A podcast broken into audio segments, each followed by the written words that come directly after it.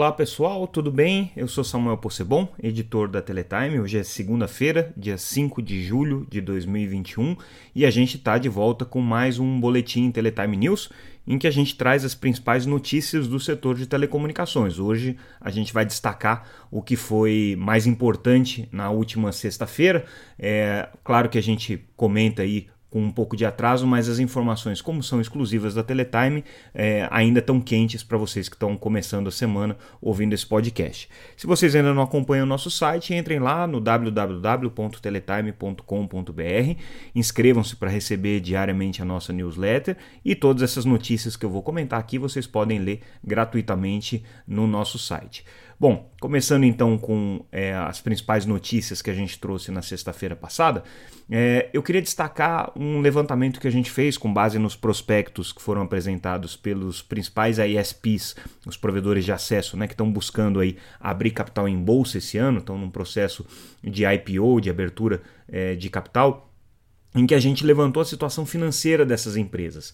É né? muito interessante porque a gente fala muito dos ISPs, mas a gente não tem muita ideia de como que é a realidade deles do ponto de vista é, financeiro.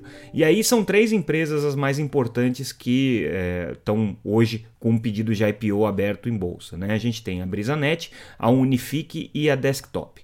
Só para vocês terem uma dimensão, os detalhes da matéria estão é, todas lá no site, vocês podem olhar com um pouco mais de cuidado, mas para vocês terem uma ideia, é, no caso da BrisaNet, a gente está falando é, de uma empresa que teve é, ao longo do ano, do ano passado, né, falando aí dos dados de 2020, é, uma, rele, uma receita líquida de 472 milhões de reais, mais ou menos. Né, tem um EBITDA aí, é, de 208 milhões, isso também considerando 2020, né, então uma margem de 44%, um lucro líquido de 29 bilhões, milhões de reais e uma dívida líquida, e a Bresanet é a mais endividada desses IPOs aqui, é, de 626 milhões, já considerando uma, um lançamento de debêntures desse ano.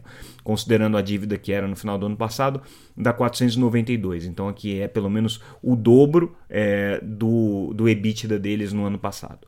Já falando da Unifique, são 286 milhões de reais que eles têm de receita um lucro de 50 milhões, 50,4 milhões de reais, é, um EBITDA ajustado de 152 milhões de reais, então é uma empresa com uma margem é, considerável, 53% aqui, né? É, e uma dívida relativamente pequena com, considerando o EBITDA deles, é de 111 milhões de reais, essa é a dívida da Unifique. E falando da Desktop, é, é, uma empresa que teve uma receita líquida no ano passado de 167 milhões de reais, né, uma, uma, um EBITDA é, de 87,6 milhões, que dá mais ou menos 52% de margem, então, portanto, é a melhor margem entre essas três, né, lucro de 26,5 milhões e dívida líquida de 120,2 milhões de reais. A gente traz mais dados, inclusive dados operacionais, se vocês têm curiosidade, vale a pena entrar no site e conferir essa matéria, porque o levantamento é baseado nos prospectos oficiais dessas empresas. Não são empresas de capital aberto, portanto não, não publicam é, balanços com periodicidade, mas como é um processo em que elas têm que dar transparência para os números, fica aí o registro dos principais números desses ISPs. Outra notícia que a gente traz relacionada com o mercado de fibra, com o mercado de infraestrutura, é a oficialização do início das operações da Fibrasil, que é aquela empresa, vocês lembram, em que a Telefônica é sócia com 50% e o fundo canadense CDPQ tem os outros 50%. Foi uma operação que aconteceu ao longo desse ano, a Telefônica fez a segregação é, é, da sua infraestrutura, de parte da sua infraestrutura de fibra, a é, Fibrasil foi criada então com esses dois acionistas e o objetivo deles é prover agora é, redes neutras. Depois da aprovação da Anatel, eles é, foram adiante agora com a operação, concluíram essa etapa agora de segregação e criação da nova empresa e ela já nasce agora operando em 34 municípios que hoje cobrem 1,6 milhão de domicílios. Tá? É, é, esse é o total de home space dessa empresa. E querem, ao final desse ano, ainda adicionar mais 500 mil casas. É, indo adiante com o nosso noticiário, a gente traz uma matéria sobre, é, na verdade, uma sequência de matérias né, sobre os números do mercado de telecomunicações no mês de maio. Né? A Anatel periodicamente publica esses números e a gente traz aqui os detalhes. Eu vou trazer alguns é, pontos mais relevantes dos principais mercados. Falando de banda larga, banda larga fixa, o que, que foi importante? Tá? É, o mercado brasileiro superou aí a, o, a marca de 20 milhões de usuários de banda larga com fibra ótica. Tá? Na verdade, esse número já havia sido superado em abril, mas como você tem problema de. É, é, de, de uh, apresentação desses dados por por parte de algumas empresas. Isso ainda não tinha aparecido quando a gente fez é, o levantamento de abril. Agora eles corrigiram esses dados, então já mostra aí um mercado com mais de 20 milhões de usuários de banda larga é, fixa em fibra ótica. Na verdade, 20,4 milhões. É, o que, que tem de interessante aqui olhando o mercado? A gente continua vendo uma queda no número de assinantes dos ISPs, dos provedores regionais. Muito provavelmente isso se atribui a esse problema de é, reporte, ou seja, o problema de registro desses números junto à Anatel. Não é que o mercado esteja se retraindo, mas isso embanando um pouco aqui a possibilidade da gente fazer uma análise um pouco mais cuidadosa do que está se passando, porque é, eles aparecem agora com 430 mil usuários a menos do que eles tinham no mês de abril considerando que abril já tinha sido um mês com uma perda muito significativa, de um milhão e meio de, de usuários a menos. A Anatel corrigiu os números de abril, então eles ficaram menos feios, mas eles agora nos números de maio é, eles continuam negativos. Então é, é um ponto aí que a gente segue prestando atenção. É, falando agora do mercado de telefonia móvel, olha só que interessante. O mercado está crescendo, tá? Então é, você teve um, uma expansão aí de 1,7 milhão de acessos no mês de maio, considerando toda a base móvel. Mas só quem está crescendo é a Claro, a Vivo e a Oi. Cada uma delas cresceu mais ou menos 500 mil usuários, 500 mil acessos ao longo do mês de maio. E a TIM praticamente não cresceu. Então tem algumas coisas aqui que a gente começa a ficar preocupado. O que está acontecendo com a TIM? Por que, que ela não cresceu?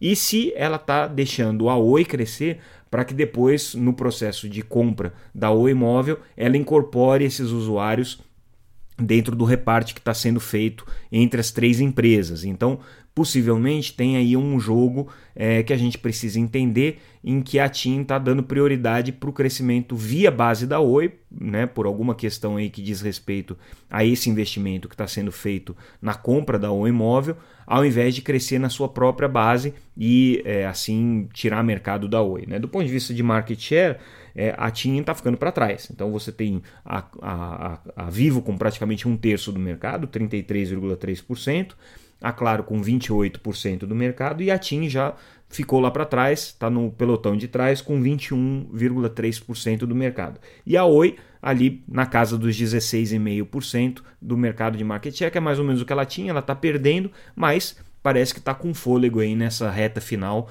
até que ela seja efetivamente comprada pelas outras três e deixe de existir.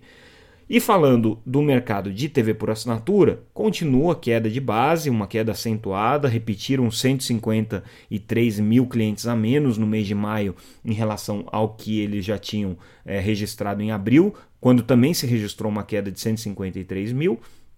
E agora, é, pela primeira vez desde abril de 2012, o mercado de TV por assinatura registra menos do que 14 milhões de assinantes. Então a erosão segue no mercado de TV paga, todas as operadoras, exceto a Oi, perdendo base significativamente.